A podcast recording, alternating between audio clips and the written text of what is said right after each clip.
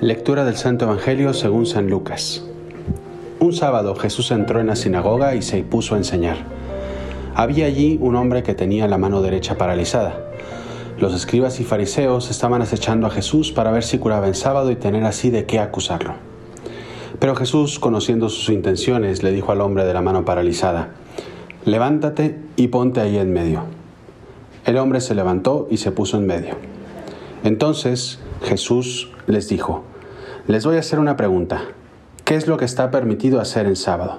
¿El bien o el mal? ¿Salvar una vida o acabar con ella?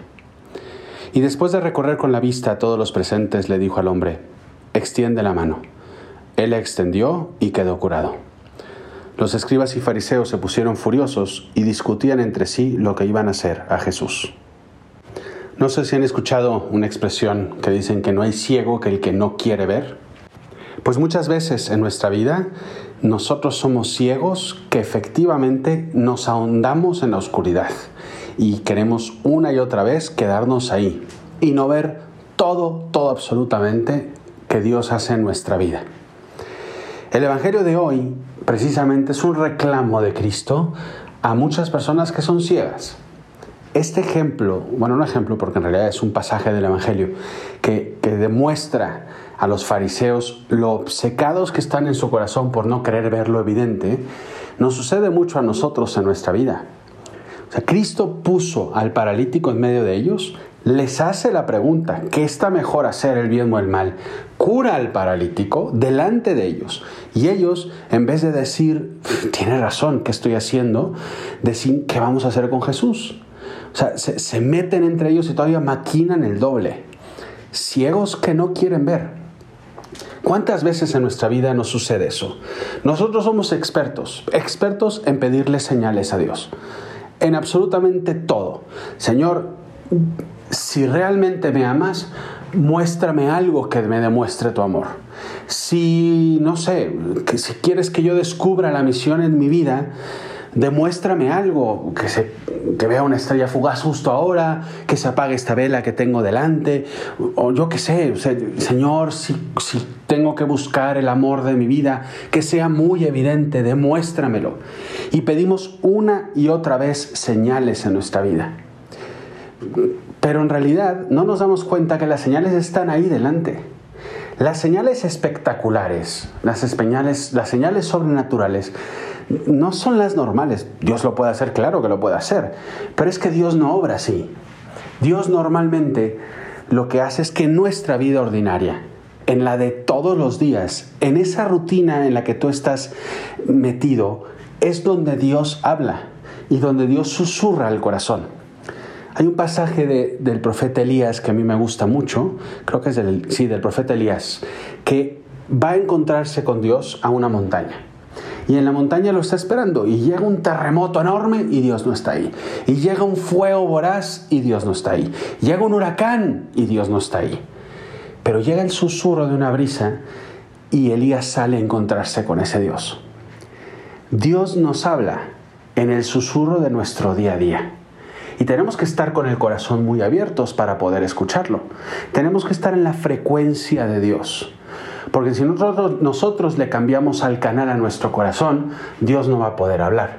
¿Y qué significa cambiar el corazón, cambiar de canal del corazón?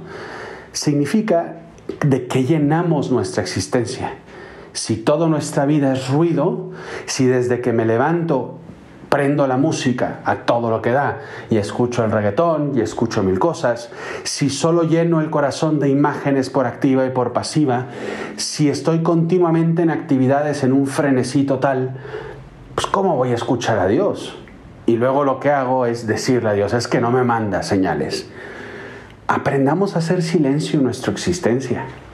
Aprendamos un momento a, a que cuando me levanto, lo primero que tengo que hacer no es ver el celular, lo primero que tengo que hacer es como que levantar la mirada y dar gracias por el día, darle gracias a Dios porque puedo abrir los ojos, platicar dos, tres minutitos con Él para decirle, Señor, mira este día que tengo delante de mí, ayúdame a vivirlo lo mejor posible, a dar mi mejor versión.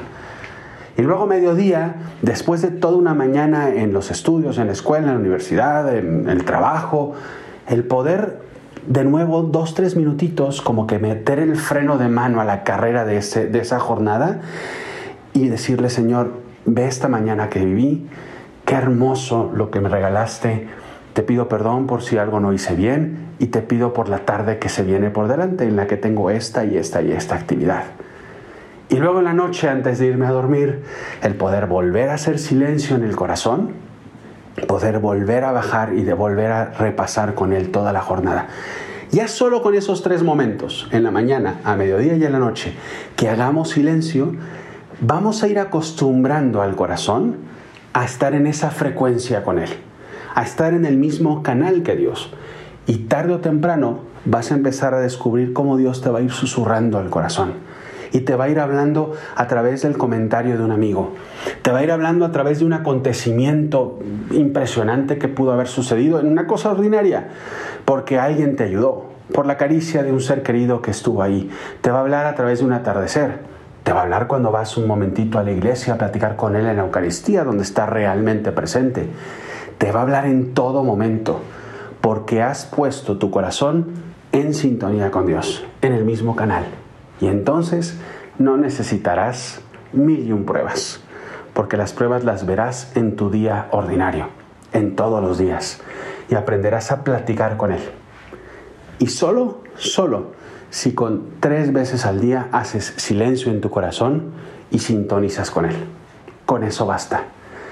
Y así no va a haber parálisis que pueda estar ahí presente en el corazón ni va a haber nada, porque tu amigo ese que te ama con locura y que quiere caminar contigo estará a tu lado y tú harás el hábito de poder consultarle y de poder disfrutar con él y poder llevártelo a todas partes. Porque eso es lo que Dios quiere tener contigo, una relación. Quiere tener contigo una amistad. Quiere tener contigo una historia de amor muy grande. Déjalo entrar. No busques mil y un pretextos, no busques mil y un apariciones o, o yo qué sé signos elocuentes. Eh, aprende a descubrirlo en el día ordinario, porque eso es lo que es Dios. Es el Dios del ordinario que es tu amigo y que quiere caminar contigo. Ponte en la sintonía de ese amigo que tanto te ama.